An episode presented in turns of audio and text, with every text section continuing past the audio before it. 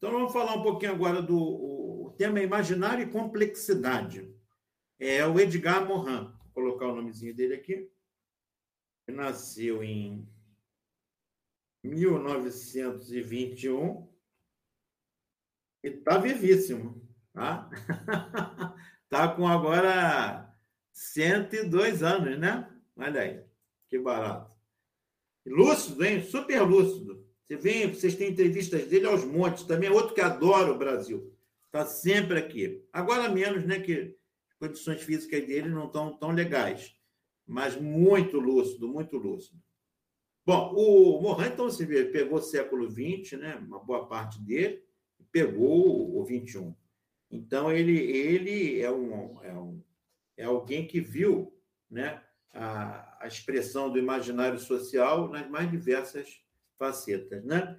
Ele, profundo conhecedor do Freud, do Jung, conheceu o. Eu não sei se ele foi aluno do Gilbert Ram ou só foi conhecido, colega de universidade.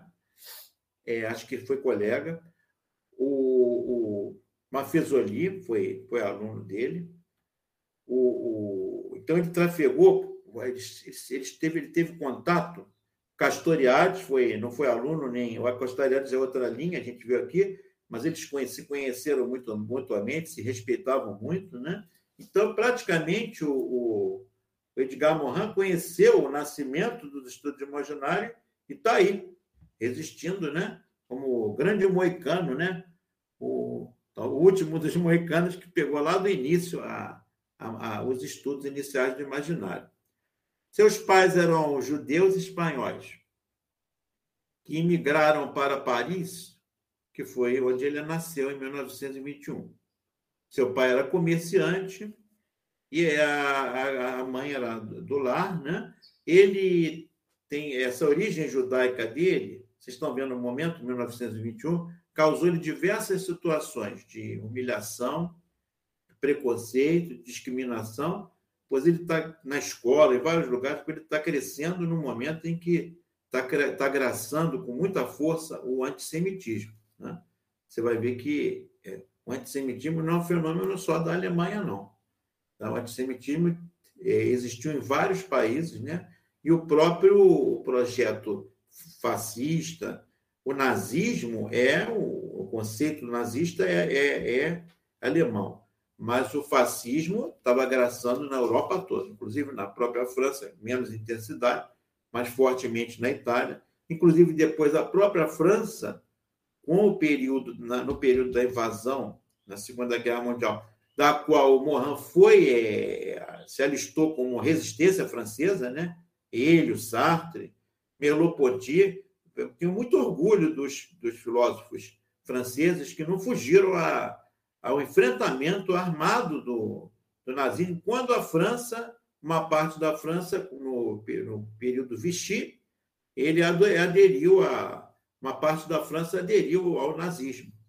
Né? Inclusive, foi um momento de muita perseguição e os próprios franceses entregaram os judeus para os alemães levarem para campos de concentração. Né? Então, um episódio triste que o Morin viveu isso tudo. Né? Então, mas ele, desde criança, já viveu essa situação de antissemitismo.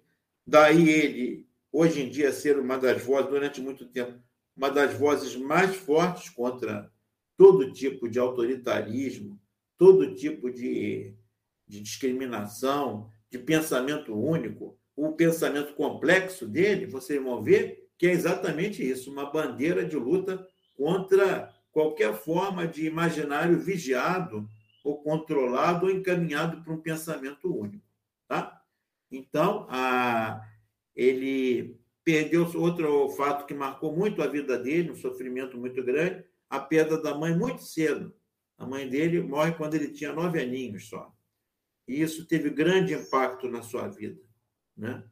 Na juventude, então, ele, um jovem assim, muito marcado pela discriminação, ele adere ao marxismo. Ele chega a dizer em várias entrevistas que o marxismo foi muito formador dele, porque o marxismo trouxe uma perspectiva de, de luta, de enfrentamento das injustiças. Depois ele hoje, com 100 anos, ele viu muitos erros, né? principalmente o stalinismo, aquele marxismo mais duro, e, mas viu muita coisa que ele achou bonita. Tem, ele tem comentários muito bonitos sobre Cuba, sobre alguns países que, que tiveram uma experiência diferente, né? apesar de toda a situação de, de enfrentamento, de boicote que eles recebem. Então, ele vai dizer que teve uma formação, ele não, depois de muito tempo, ele não é marxista, né? foi mais nessa fase, mas ele diz que foi muito importante na formação dele. Então, ele é todo formado né, naquele imaginário marxista, da luta de classes, da, todo aquele contexto. E ele vai dizer que a, o marxismo trouxe a ele uma forma de, de se defender e de fortalecer a indignação dele. Né? Então, na, na juventude, ele aderiu entusiasticamente ao marxismo, estudou economia, primeira formação dele, né? E, e, e, essa formação em economia, como a Universidade Francesa permitia que você estudasse outros cursos, abrisse, por exemplo, mesmo você no centro de filosofia, poderia fazer quantas disciplinas quisesse. Então, ele foi fazendo. Ele, formação de economia, mas ele foi fazendo muita filosofia, sociologia, história, geografia, direito. Então, ele teve uma formação muito ampla. A economia como base, mas a formação dele, o intelectual, assim, vocês vão ver entrevistas dele, vocês ficam apaixonadas pelo grau de cultura dele e a, a, a bondade desse homem, né? a maneira como ele fala, aquele olhar sábio do, da compreensão, e perceber que nada humano é, ele estranha mais, né? mas sempre com a, aquele otimismo de levantar a poeira e a gente conseguir retomar. Né? Você vê ele falando hoje, comentando a questão da guerra da, da, da Ucrânia com, com a Rússia, né? Ele fazendo críticas assim muito sem tomar partido, já antecipado, mas fazendo uma análise lúcida da situação. Tudo, tudo é impressionante como esse homem de 101 anos de idade é a, é a sabedoria em pessoa, sabe? Sempre com um caráter de bondade, de, de esperança também. Então, a partir de 1942, ele tornou-se combatente voluntário da, da resistência francesa. E aí ele aí conheceu outros filósofos que também se alistaram, né?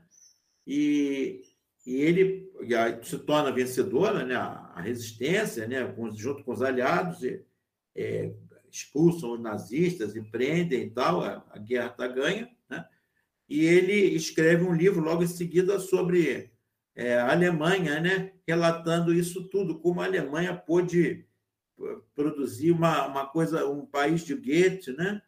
De tanto do Hegel, do Nietzsche, do Schopenhauer, da, do, do Beethoven, uma cultura tão refinada, capaz de produzir aquele pensamento tão retrógrado, né? tão triste, assassino, genocida. E a gente vê que até o. A gente não é de se espantar, né? Porque a gente viveu até pouco tempo uma situação dessa. Ainda bem que ela está tá, tá acabando, é, mas a gente chegou próximo de uma coisa desse tipo, né? ah, que está no mundo inteiro, essa ultradireita aí, é, com traços de nazifascismo. Né? Então, ah, ele vai estudar na, nessa Alemanha na, na, ano zero é, essa questão da, da, de como a Alemanha chegou a esse ponto.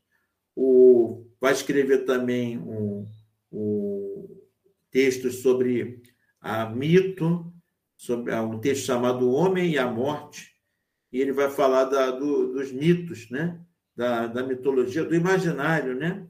mitológico. Ele já está entrando aqui nos estudos de imaginário, no campo da, do mito relacionado à morte. Como os mitos trataram a morte. Muito interessante esse, esse, esse texto dele. Eu tenho aqui. Em 1954, ele é expulso do Partido Comunista, porque ele é crítico, e ele foi crítico àquele modelo do Stalin, né? muito rígido, totalitário lá na, na União Soviética. E ele acaba saindo, mas continua sendo uma pessoa com um compromisso político muito forte, uma das lideranças mais fortes né, do pensamento é, é, ético, crítico, né, sem aderir a liberalismo ou, ou, ou as, as pontas dos modelos mais radicais, ele tenta ser aquela voz de bom senso, né? E aí ele escreve uma obra seminal, que vai realmente entronizar ele e vai produzir um clássico do, dos estudos de imaginário. O Cinema e o Homem Imaginário. Esse livro eu também tenho aqui, ele é espetacular, porque ele faz uma espécie de história afetiva do cinema, os filmes que ele viu, que ele era um cinéfilo, né? Como ele, ele vê o cinema também como uma fonte incrível de informações sobre o imaginário da, de, de, momentos. E você já deve ter visto filmes aí que realmente reproduzem um momento histórico. E como o filme reproduz. Eu não sei se vocês viram o filme que está passando espetacular, que cabe isso que o Mohan está falando. É um filme chamado 1985, com o Darim, aquele autor, aquele, aquele é, ator é, argentino. Ele está, inclusive, na Netflix. Não sei se você, quem tem poderá assistir, mas parece que está em outras plataformas e tal. É um filme muito interessante, né, Daniela? Maravilhoso, porque mostra a questão da Argentina, como ela, ela atuou a respeito da tortura e daqueles comitês é, de julgamento é, militares que foram feitos na Argentina e que produziram uma verdadeira chacina das pessoas que pensavam diferente, né? Morreram muitos jovens, foram presos em estádios de futebol, como no Chile, é, jogavam pessoas no avião em alto mar, sabe? Uma, uma loucura que fizeram, e todos aqueles militares são colocados é, no banco dos réus. E esse filme mostra o promotor, que no primeiro momento é, é, ele é alienado, assim, não quer se meter, mas que por movimento do acaso ele acaba sendo sendo caiu no colo dele o processo desses ele como acusador, né, desses é, generais, né, que comandaram a, a ditadura argentina sanguinária. E ele vai colocando um a um na, na cadeia e condenando, né? E foi impressionante a, a atuação desse promotor. E o, esse filme, quer dizer, esse filme é isso que eu quero dizer que o que o, o, o Jean diz o cinema, muitas vezes, ele capta de alguma forma, não exatamente, mas ele capta aquele imaginário da época. E você, de alguma forma, quase que viaja, né? Eu, esse filme, eu, eu 73, né, que, é, que era uma época da ditadura forte na Argentina, eu era um jovem aqui no Brasil, então, mas assim, a, a estrutura da, da, das ruas, o tipo de roupa que as pessoas usavam na Argentina era muito parecido com o que meus pais usavam aqui no Brasil.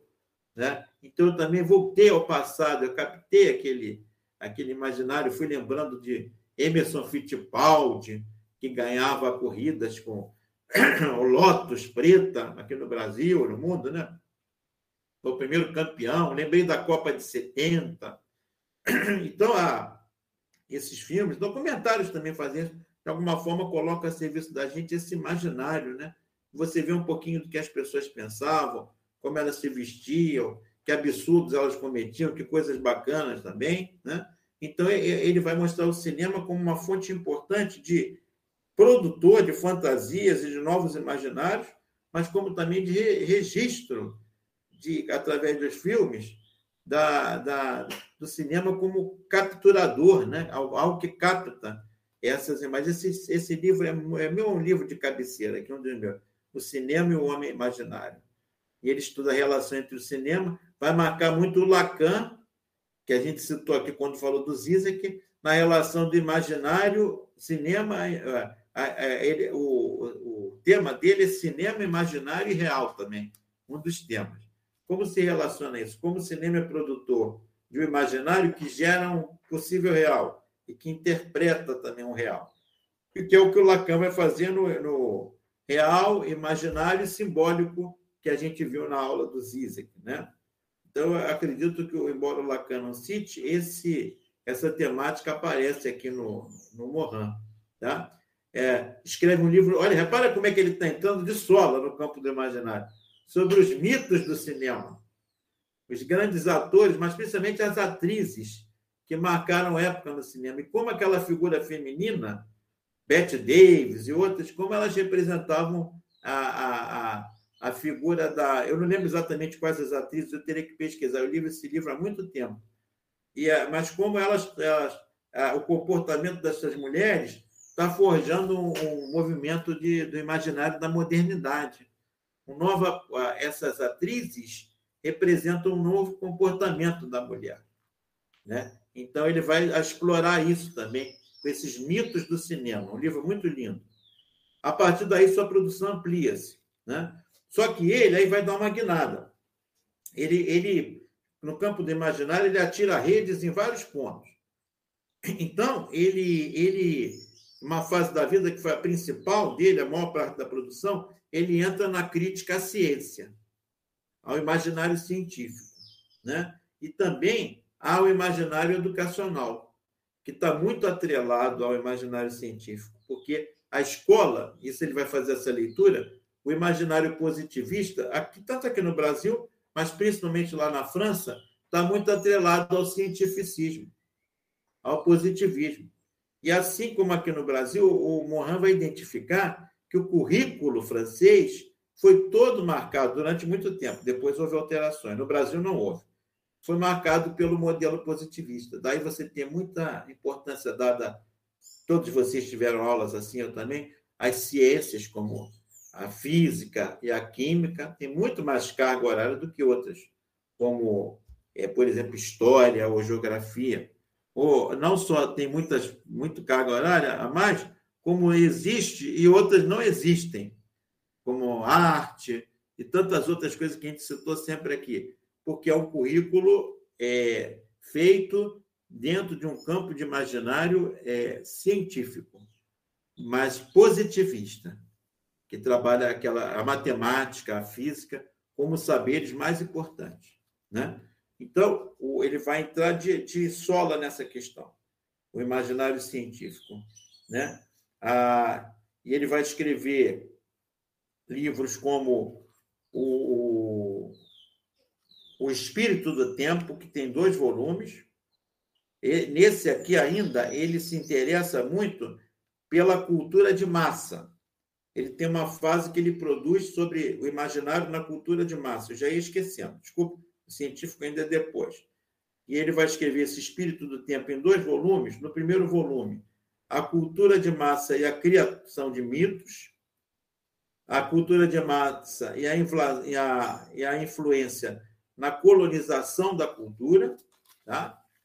E no volume 2, ele vai tratar da revolução cultural dos anos 50 e 60 como ela, como a cultura de massa, de alguma forma recebeu também uma, uma influência que vai gerar um contraponto crítico a esse primeiro momento, que era, que era uma plena dominação dos meios da cultura de massa sobre a formação das pessoas. Na verdade, esse acabou vencendo. A cultura de massa ainda é muito marcada pela indústria cultural dos grandes conglomerados, né? as grandes emissoras, caso da Globo, o caso das grandes emissoras internacionais, que dominam o monopólio da televisão, do rádio.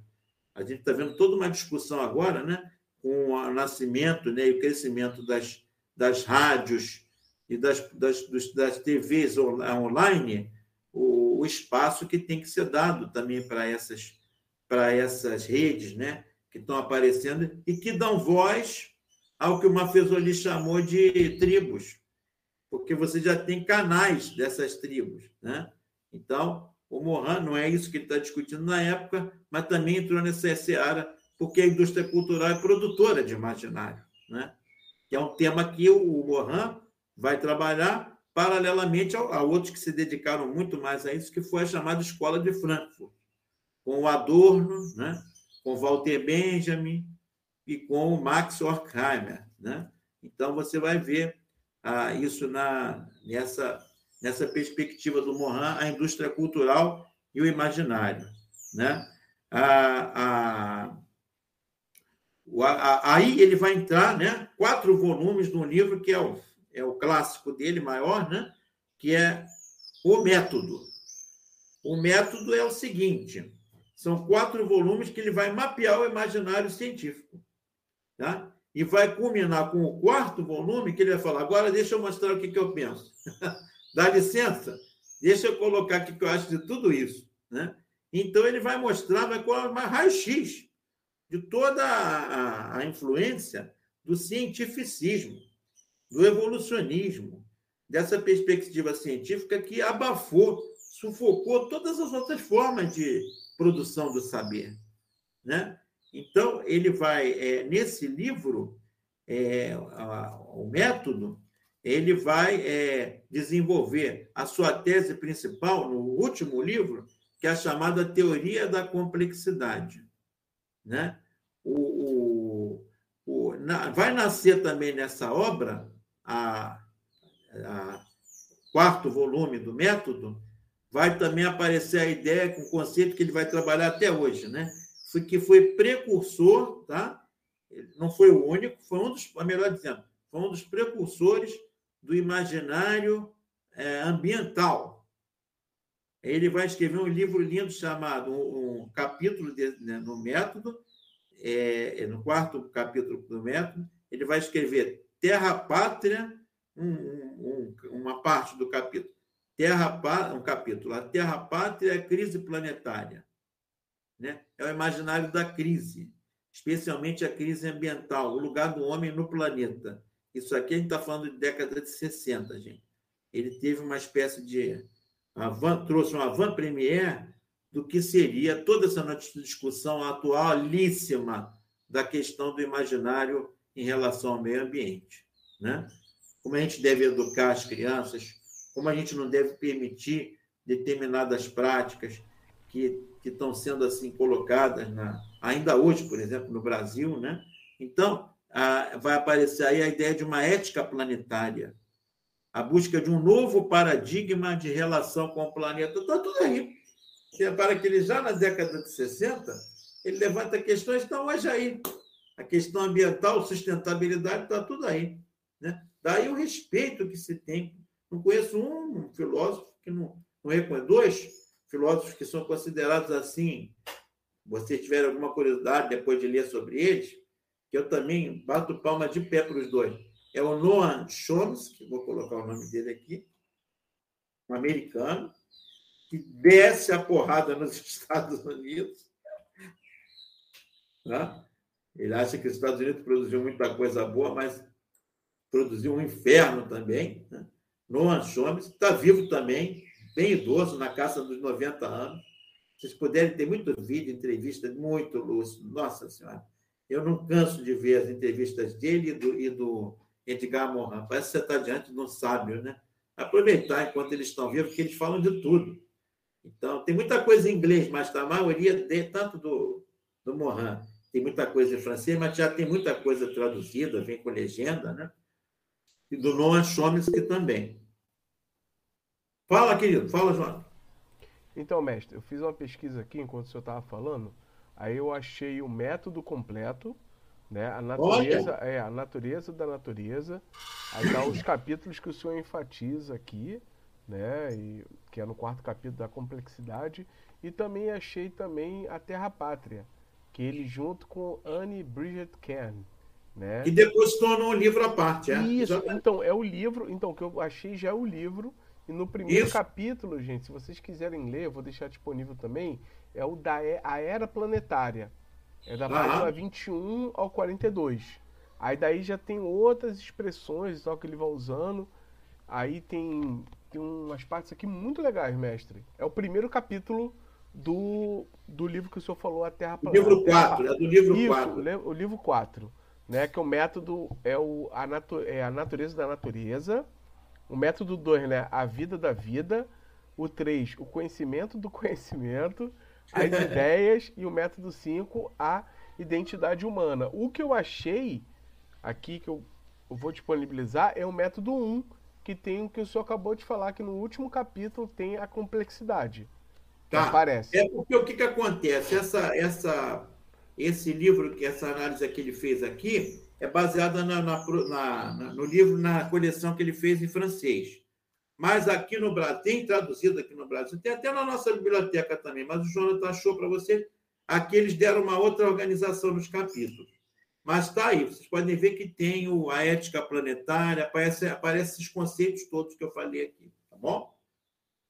E o Jonathan já colocou para vocês aí.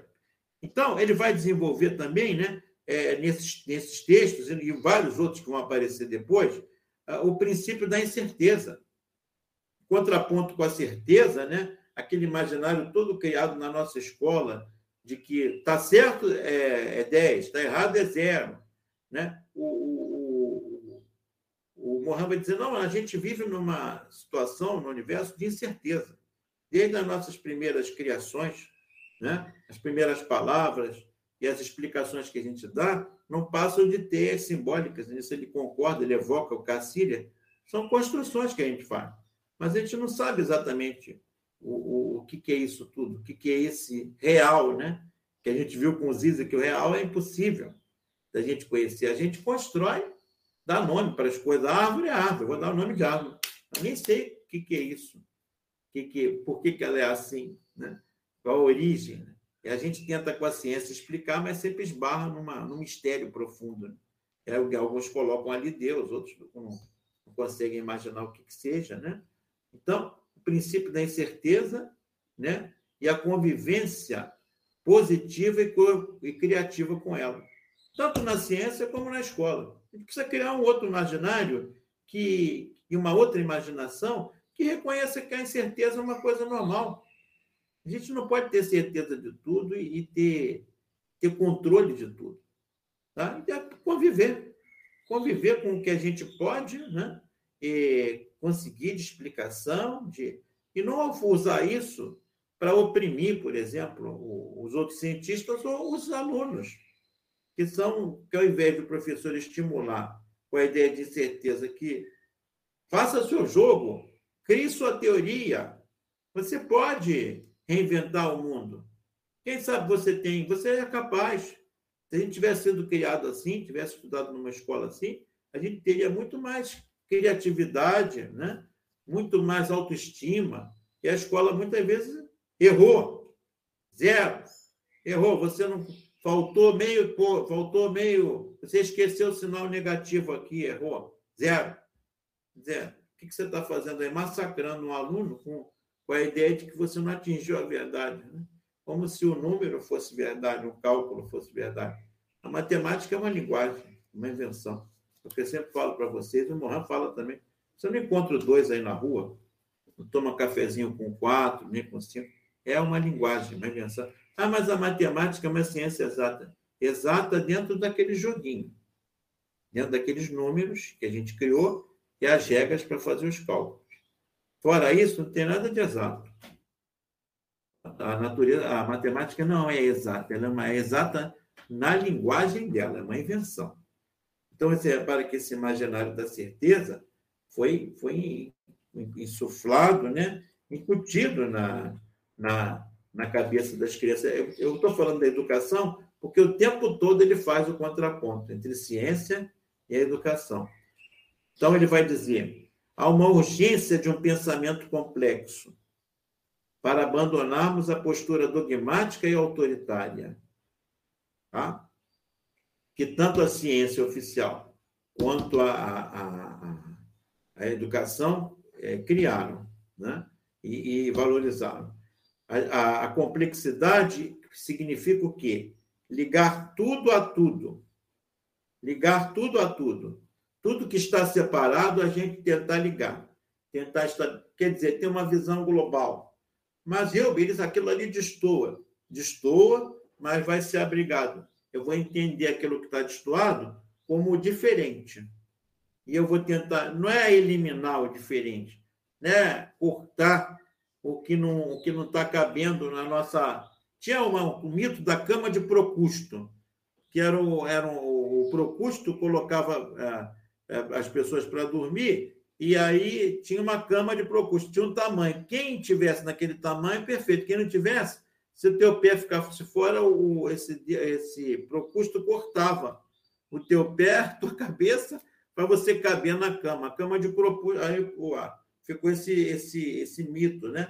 Da cama de Procusto. Aí o, o, que o, que o, o Mohan vai usar essa imagem. Olha, a cama de Procusto Olha, o Jonas já colocou, procure uma cama de ferro na qual convidava seus hóspedes a se deitarem. À noite, enquanto dormia, ele aproveitava para amordaçar e amarrar suas vítimas. Se a pessoa fosse mais alta e seus pés, mãos ou cabeça não coubessem, exatamente nas dimensões da cama, Procustos cortava. Olha aí. Esse é o mito de Procusto. Então, obrigado, Jonas. Então, você vai ver que é o que acontece com a ciência hoje. Não cabe, joga fora. Mas o aluno não cabe dentro desse modelo educacional, é, é reprovado, é repetente. Né? Então, é, é, é o, e o Mohamed diz, não, a complexidade não tem gente com o pé fora, a mão. A gente tem que incluir, tá? Incluir porque vai gerar a diferença, vai gerar todas as... O, o, o Mohan é muito usado também na inclusão. Né? Tem um, tive um colega, que foi meu colega de turma na filosofia, e ele, ele é, inclusive, ele é professor lá no Rio Grande do Sul, e ele trabalha Mohan. Eu encontrei ele há muito tempo, alguém que me falou, e ele, a monografia dele foi sobre, sobre Mohan. Né? E ele fez exatamente essa questão da, da, da ciência, que tudo tem que caber, e a crítica que ele faz como uma ciência, e ele, inclusive, trabalhou, ele entrevistou, né? porque ele viajava para, muito para a Europa, e naquela época, a família dele era, acho que é da francesa, e aí ele via muita questão dos imigrantes indo para lá, para a França. E os, os fugitivos, não tem outro nome, refugiados. Então a Europa está tá considerando um problema, né? Os refugiados. Mas olha que interessante. Aí ele me lembra, eu fui na defesa dele, ele falava, segundo Morin, os, os refugiados vão são a possibilidade da mistura da, do acolhimento, do aprendizado com outras culturas. Então, é, vai fazer bem. Pra... Aí o que, que acontece? Associando uma coisa agora. Domingo, não sei quem é que viu, eu torci para a Argentina, tá? Por causa do Messi, acho que muita gente. Mas é, é, eu vi o jogo e eu achei também uma coisa muito bonita, que me fez também valorizar muito a, a, a, a perspectiva que eu vi. Nunca tinha visto um time francês só com negros. Praticamente só tinha o Giroud, o Griezmann, um ou outro, mas a maioria eram negros. Aí eu fui, por curiosidade, olhar as, as, as origens étnicas de cada um. Tem alguns que são da filhos de. de maioria filhos de refugiados da Costa Rica, outros são, já, já foram contratados desse país. Mas os que são franceses mesmo são é, filhos de pais que vieram da Costa Rica. De... Parece que o Mbappé, o pai dele, veio de Camarões. Então, você olha que interessante, né? Se tiver tido a Câmara de Procusto, não só fica aqui, não queremos imigrantes, aqui é só francês. Olha o que a França teria perdido, né? Como ela ganhou isso, não só no, no esporte, mas em outros setores. Isso só faz bem essa mistura. Tem outro filósofo que é era muito amigo do Morin, é, Michel Serres, eu vou botar aqui também, que é outro cara sensacional. Tem muita coisa dele na internet, também produziu sobre ciência, imaginário e ciência. Michel Serres. E ele, ele defende a, a, a mistura. Ele, ele, a filosofia dele é a filosofia mestiça. Ele defende a mestiçagem em todos os campos. Ô, meu anjo, fica à vontade, não tem problema não. Eu, eu que estou passando do horário, Jéssica. Já estou acabando, tá? Fica à vontade, querido. Um abraço. Obrigado pela sua presença. Até o dia do trabalho nosso lá. Valeu. O, então, o, já estamos fechando aqui também. É a, a complexidade é ligar tudo a tudo que está separado. Aponta para a educação, por exemplo, como a, a, o papel da, desse imaginário inclusivo da complexidade é instituir um imaginário de conhecimento multidimensional, que se opõe a um imaginário instituído simplista, disjuntivo e reducionista. Olha, aqui que é o cerne do Morin. Ele combate muito no campo da educação um imaginário instituído simplista, disjuntivo e reducionista. Quer dizer, é o que é o retrato da nossa escola, né? Ele é simplista porque ele não, não dá conta, mas uma série de outros saberes. Quanta coisa está fora da escola? Porque ele quer ficar nesse simplismo daquelas velhas matérias tradicionais que ele considera as mais importantes. Ele é disjuntivo porque ele não separa, ele compara, ele é competitivo, né? ele é meritocrático. tudo na escola acaba sendo para acabar com o comunitário e você desenvolver o competitivo. E o reducionismo, que você reduz um monte de saberes que os alunos poderiam aprofundar e buscar, de acordo com o seu interesse, mas ele reduz naquilo que ele considera a grade curricular, aquilo que é para ser estudado. O resto, é, por exemplo, que é o que não acontece na escola da Ponte. É, inclusive, eu vou, eu vou, eu e o Jonathan fizemos um, também um, um, um vídeo sobre que não está aqui no nosso programa, mas que vai ser, pode ser útil para vocês. Depois eu peço para ele colocar, que seria um vídeo do Rubem Alves, José Pacheco e, e e Tião Rocha, sobre imaginário educacional na contemporaneidade. Então, pode ser até um complemento para o curso aí de você, para o nosso curso, que não estava no nosso programa, mas que eu produzi esse, esse, esse, esse vídeo a partir de uma aula que eu dei para a licenciatura, que pode ficar para vocês. Porque vocês vão ver que a Escola da Ponte, muitos aqui já estudaram comigo, a Escola da Ponte rompe com essa coisa simplista, disjuntiva e reducionista. A escola da ponte, o aluno pesquisa, ou faz grupos, eles pesquisam o que eles têm interesse. E a partir daí do que eles estão estudando, os professores fazem as pontes, as conexões do que ele está estudando com a matemática, com a, a língua portuguesa, com a ciência, com a física, com a química, daí o nome Escola da Ponte. Então, é, vale a pena depois vocês assistirem, que ali eu explico também. O Jonathan vai disponibilizar depois para vocês. Então, a escola da ponte é um modelo educacional muito parecido com a proposta do Burhan, porque você tem que fugir desse modelo é, congelado da escola. Religar, colocar em diálogo os saberes e, e os sabores. Tá? Ah, os sabores viriam nas artes, que o Morin defende desbragadamente. Ele não entende por que uma escola não tem aula de pintura, aula de música, aula de folclore, de dança, de culinária, né? Por que, que as escolas fazem isso com os alunos, né? Você repara como ela ampliaria, você colocando as artes, o mundo fica muito mais complexo, muito mais amplo para a gente, né? Poder ver, sentir. Fica muito pobre para a gente só ter as ciências como saberes guia, né? Da grade curricular. Coloca em pauta a, em conceitos como ordem, desordem, organização, sujeito, e promove conceitos como autonomia, auto e eco-organização. Ele acha que a escola, e olha como é que ele foi, ele previu, a escola deveria inserir a educação ambiental, que seria a base para essa recuperação da, da nossa relação afetiva com o planeta. Voltar a tratar o planeta como os indígenas. O Mohan era apaixonado pelas tribos indígenas. Ele é, que ele está tá vivo ainda. Ele, porque ele diz que esses índios, as indígenas, povos originários, estão ensinando todo dia para a gente o que a gente devia fazer. E a gente peca porque segue esse imaginário do, da tecnologia, da produção de dinheiro, de capital, de é, mercado, né?